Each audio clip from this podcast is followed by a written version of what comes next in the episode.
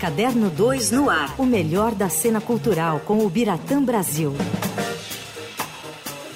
O Biratã Brasil, editor do Caderno 2, está sempre ao vivo com a gente às terças aqui no Fim de Tarde Eldorado. Oi, Birá. Oi, Manu. Oi, Leandro. E aí, Bira, tudo bem? Bem, vocês? Estamos... Aquecimento pro Oscar? Opa, já, né? Falta menos de um mês, 12 de março. É verdade. E esse Tem- mês é mais curto ainda por cima, É. né? Tem Como é que tá a sua dias. lista? Tá, Tá bem bem, atualizada? atualizada. Eu tô É. ali. é, os que estão no cinema eu tô tentando realmente zerar. Porque o streaming é, dá pra ver qualquer hora. Carnaval tá aí, não vou trabalhar, então vai dar pra fazer as, as minhas maratonas do Oscar. e Não vai pro bloquinho? Não, bloquinho só uso de notas, viu? é o único que eu me dou bem. Os outros, respeito muito quem gosta, mas estou fora. Bom, por falar em Oscar, você comentou hoje com a gente umas, ah, uma grande polêmica envolvendo o Oscar de melhor atriz entre as indicadas, né, Birá? Pois é, já, já começou o barulho quando foi feita, quando foi divulgada é, a lista.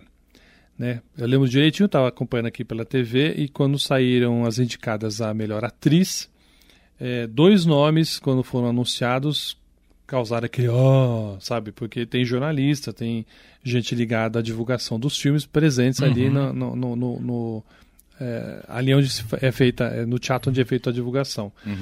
Foi a Ana de Armas, né, por Blonde, e a Andrea Riseborough, que foi por um filme chamado To Leslie, que até onde eu sei ainda não tem é, data de estrear aqui no Brasil, nem cinema, nem streaming.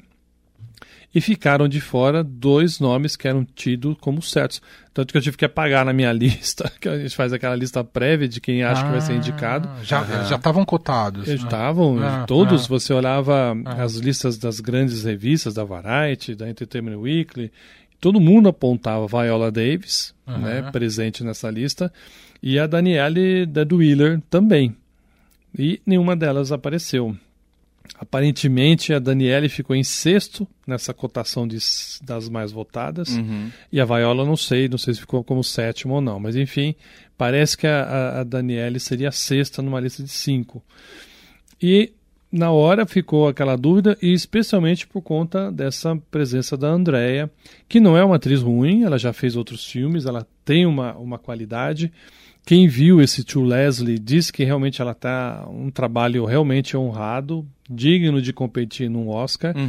Só que é uma produção muito pequena e a divulgação começou a crescer em torno do nome dela pela internet, pelas redes sociais. Outras atrizes começaram a bancar o nome dela, tipo Kate Winslet, a Gwyneth Paltrow. Começaram a publicar assim, poxa, o trabalho dela é muito bom, ninguém está vendo, vamos ajudá-la, vamos dar uma força. E Criou-se uma corrente, aí quem votou a- a- até acabou adotando essa, nessa corrente e o nome dela apareceu. Né? A Ana de Armas ninguém comentou nada, mas eu tenho a impressão que é algo parecido. Acho que foi um trabalho muito bem feito de divulgação. Porque o filme é ruim. O filme é ruim. É, eu ia falar isso, porque eu ouvi falar muito mal do filme, eu não É. assisti, mas ela tá bem no filme? Não. Ah, Olha, não tá mal, mas é que eu tava conversando com o Biro. O filme não ajuda. Não também. ajuda. O filme faz com que ela tenha uma interpretação muito sofrível em alguns momentos, Aham. sabe? E aí você olha, você percebe que é erro de direção, erro, enfim, de concepção mesmo. Uhum. É, mas a- às vezes muitos filmes ruins, um ator, uma atriz, quando realmente é muito bom, se sobressai, salva Sim. ali. Né? Até você fala, fulano salvou o Salvou filme. o filme, levou né? o filme nas costas. levou o filme nas costas. E o papel da Daniela, eu vi esse fim de semana no Tio, é maravilhoso. É realmente um. É, é digno de figurar na lista dos finalistas do Oscar.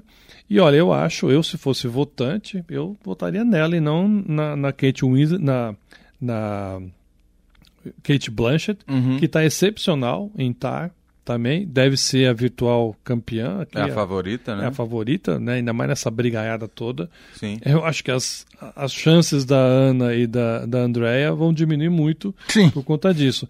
E a situação ficou mais complicada porque nessa semana a Daniele resolveu falar e deu declarações dizendo que a academia é, foi usou do racismo e da misoginia para fazer a sua escolha. Você olha a lista das cinco finalistas, não tem nenhuma mulher Uhum. preta ali, Uhum. né? E justamente ela e a Viola eram as mais cotadas para estar ali. A É. Viola era cotada por qual filme? A Mulher Rei. Ah, tá. Mulher Rei. Que todo mundo falou muito bem. Que da tá- interpretação, Sim, inclusive. Sim, ela é produtora também É. e tal. É um, é um belo trabalho. Não acho que é o melhor trabalho dela. Eu acho que ali ela, assim, minha opinião, ela perderia muito para Kate Blanchett e também, especialmente para Daniele, Aham. né, na- se ela tivesse nessa lista. Mas é, não está nem participando, então ficou muito ruim. E aí a Daniele fez essas declarações que pegaram pesado mesmo, né? E, e depois que ela publicou isso, a Viola assinou embaixo. Então, criou-se assim um mal-estar muito grande é, em torno dessa, dessa categoria. Aí a gente imagina que a Kate vai confirmar né, cada vez mais, porque se sair o prêmio para uma dessas duas, por mais mérito que elas possam ter ou não, ficou muito visado essa, essa disputa, ficou Uhum. visada demais né, essa campanha. E aí o que poderia ser favorável acabou dando um tiro no pé. Né? É, especialmente da, da Andrea.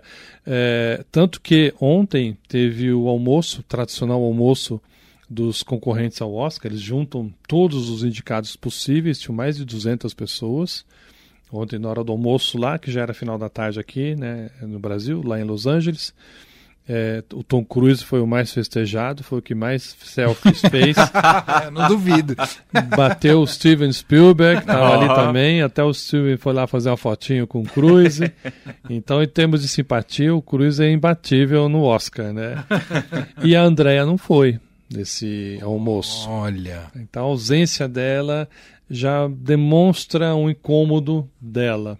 Né? Ela demorou para falar, né? quando o caso estourou na mídia americana, depois repercutiu o mundo afora, né? esse Uhum. uso excessivo que vai obrigar a academia a criar alguma alternativa que eu não sei qual.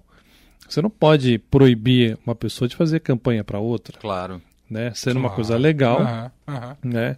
É mesmo que você dizer no Big Brother você pode votar uma vez só Uhum. né? Você pode fazer um controle, mas é muito, mais, muito caro de você fazer isso Exato. pela digital, pelo, pelo no nosso caso aqui pelo CPF, sei lá. É, mas lá fora não pode. Tudo bem, lá é, o voto é um só, mas a campanha, né? Sim. Ah, E a gente cria- sabe- Interfere, né? Muito, muitos filmes brasileiros bons. eu Volto a falar, o Marte 1 era um filme maravilhoso. Ele poderia estar, se não no 5, na primeira lista de 7 ou 8 filmes Exato. finalistas. E por quê? Não foi visto, não teve dinheiro para fazer divulgação, publicidade na mídia americana, é, sessões em que pudessem ir muitos mais votantes para gostar do filme e votar nele. Tava vendo até essa semana uma entrevista do Ale Abreu, que dirigiu o Pelimps, que tá nos cinemas, é uma animação maravilhosa. Maravilhosa. E que ele nem colocou ali na disputa, na disputa de melhor animação esse ano, porque ele falou: esse ano não dá. Esse ano tem Pinóquio, tem É várias e várias Gato animações. Quem sabe ano que vem dê pra bu- beliscar É. uma vaguinha ali. É, né? é isso mesmo, é, É. isso mesmo. Então o dinheiro, a- o investimento numa promoção, Conta muito, né? demais, demais. Isso, lembrando bem, acabou é, minando o Globo de Ouro, né? Acabou virando uma coisa muito forte você presentear os jurados.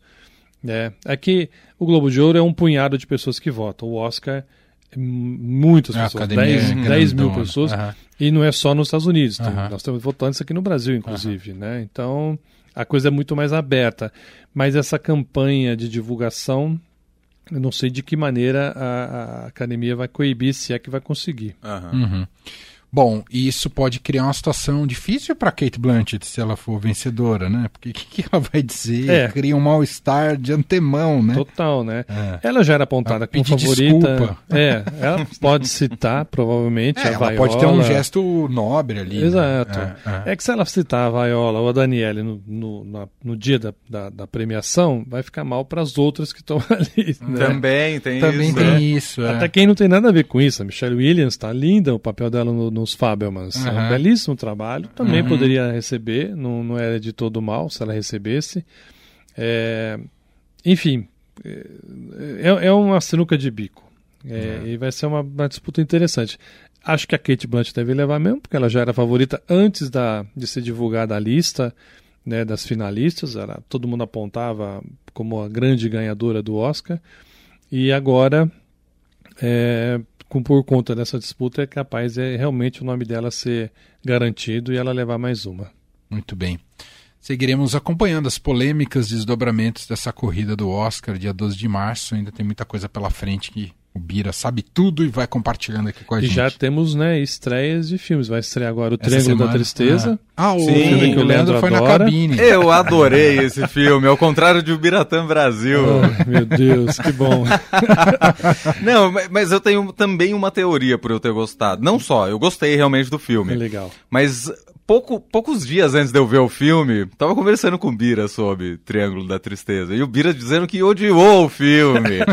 e aí o Bira também falou que o diretor era o mesmo do The Square. Isso. Que Nossa, já tinha ganhado chato. também a palma de ouro de Cannes. E que eu odiei o The Square. Eu também. E, eu, e o Triângulo da Tristeza eu adorei. Você gostou. Humor ali, um filme engraçado, mas que cutuca e é. tal. Enfim, fica ali. Quem que tá estreando? Então, o, o Triângulo da o Tristeza. Triângulo da Tristeza. E semana que vem tem A Baleia, que é o filme que dizem o Brendan Fraser que teve que engordar muito uhum, né, E, e, não foi totalmente aquela, aquela figura que é muito impressionante. Você vê é, ele em cena, não é ele só, tem um pouco ali de, de maquiagem, de enchimento, mas ele precisou engordar um pouco para facilitar o trabalho ali. Esse estreia na semana que vem. E que estão dizendo que ele está mesmo ótimo no papel, né? É, é. E muito provavelmente deve ser o, é apontado como um dos favoritos, embora a categoria está bem disputada. Uhum. O Colin Farrell está muito bem nos bunches de Inisherin. Uhum. Então, enfim, é uma categoria legal, mas aparentemente o Brendan Fraser deve levar. Muito bem. Bira volta com a gente semana que vem, terça-feira, aqui no Fim de Tarde Dourado. Eu acho que não, hein? Não? Ah, é verdade, é carnaval. Ele vai pular o carnaval. Ah, é verdade. Pular de que ele não vai acompanhar o carnaval. é, eu vou pular o pular carnaval. literalmente. Não no carnaval. Mas ele volta com a gente em breve. Na outra semana. Com certeza. Obrigado, Bira. Um abraço. Valeu.